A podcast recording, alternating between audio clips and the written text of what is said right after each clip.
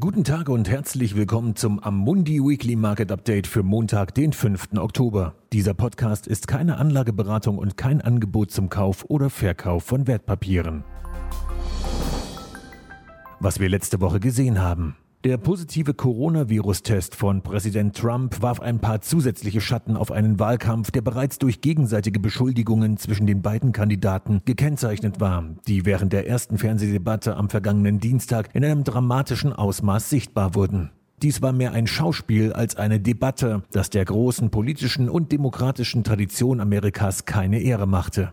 Zum jetzigen Zeitpunkt ist das Rennen um die Präsidentschaft völlig offen, da Trump unter Quarantäne steht und Gerüchte über eine mögliche Verschiebung der Wahl Unsicherheit auf den Finanzmärkten schürt.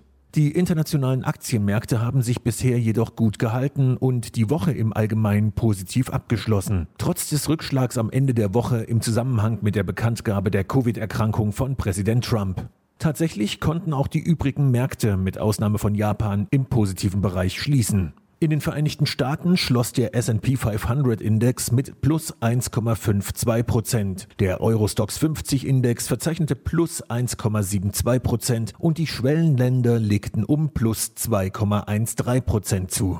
Die makroökonomischen Daten unterstützten den positiven Trend der Märkte dank der Daten zu den Unternehmensgewinnen in China, die im August im Jahresvergleich um 19 Prozent stiegen.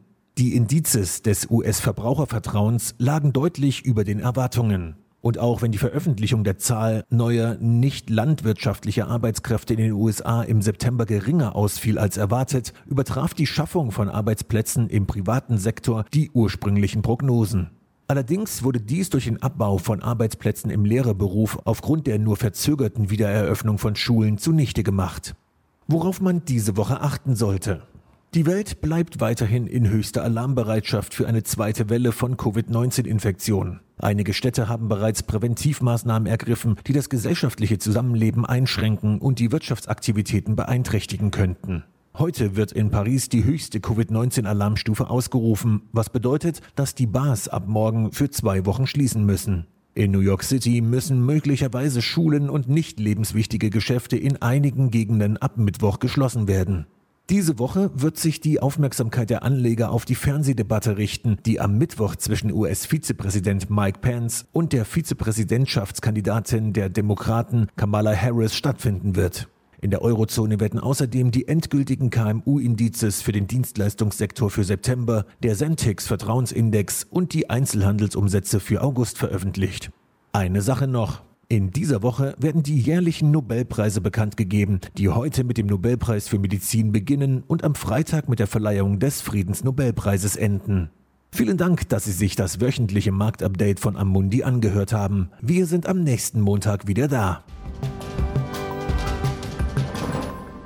Dieses Material dient nur zu Informationszwecken, ist keine Empfehlung, Finanzanalyse oder Beratung und stellt keine Aufforderung, Einladung oder Angebot zum Kauf oder Verkauf von Wertpapieren und Dienstleistungen dar. Dieses Dokument wird von Amundi herausgegeben und sofern nicht anders angegeben, sind alle geäußerten Ansichten die von Amundi zum Zeitpunkt der Veröffentlichung. Diese Ansichten können jederzeit ohne vorherige Ankündigung aufgrund von Markt- und anderen Bedingungen geändert werden und es kann nicht zugesichert werden, dass Länder, Märkte oder Sektoren sich wie erwartet entwickeln werden. Amundi übernimmt keinerlei Haftung, weder direkt noch indirekt, die sich aus der Verwendung der in diesem Material enthaltenen Informationen ergeben könnte. Amundi kann in keiner Weise für Entscheidungen oder Investitionen verantwortlich gemacht werden, die auf der Grundlage der in diesem Material enthaltenen Informationen getroffen werden. Die Prospekte und Kundeninformationsdokumente für die von der Amundi-Gruppe angebotenen Fonds finden Sie auf der jeweiligen Website.